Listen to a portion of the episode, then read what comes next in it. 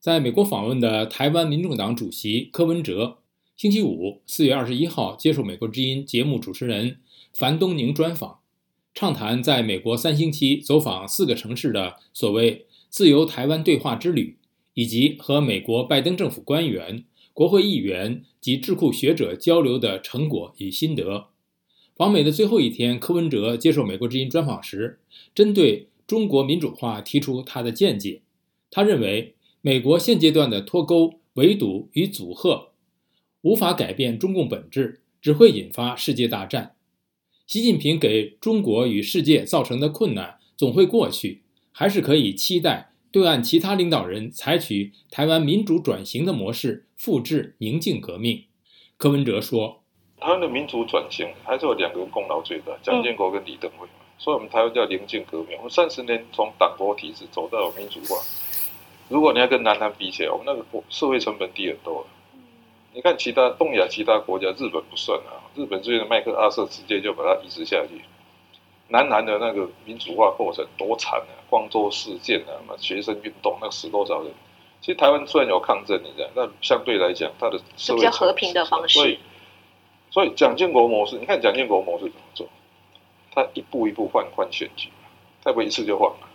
哦，先选。北高，再来哦，它是慢慢晃，慢慢晃，慢慢晃。可是你看，现在习近平都已经 二十大要第三任，会会采用这样子您说的这么理想的方式在进行吗？他不会，嗯，但是我期待，希望其他人会。我倒觉得这样的哦，to see to believe，一定要一个成功的 model 跟他讲说，哎，这个是在华人世界这个有有一个成功的 model。你要知道，我们在医学上哦，每次要跟病人解释病情啊，一定要最好就找一个 model 来解释。那你你这样讲，病人很难信服你的话。所以，所以他这样呢，我知道习近平给中国甚至给世界造成很多困扰，但是这样总是会过去的。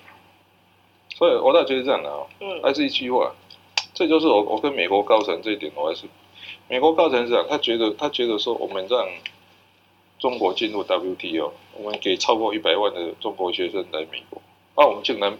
没有改变中国，中国对我们一点都没有没有好好意。说他很生气，他很生气的结果就是我不要跟他来往。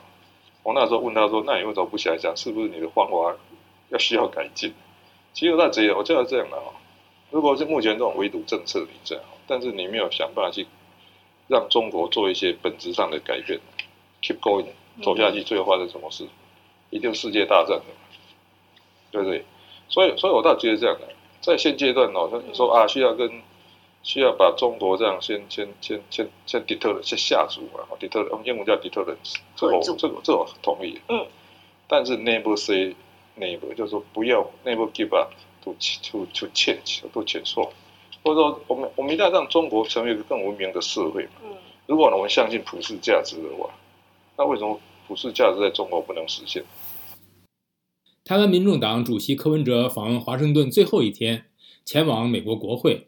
他在接受美国之音专访时，针对美国国会举行台海兵推仪式表示：“解放军攻台兵推已经做了不下数十套，但台海战争与俄乌战争不同，打超过两周，中共领导人政权就有可能不保。”柯文哲说：“第一点呢，兵推是每天在做的。”也不会是只有做这一次，我相信在不同的条件设定下，不知道做过多少了。嗯。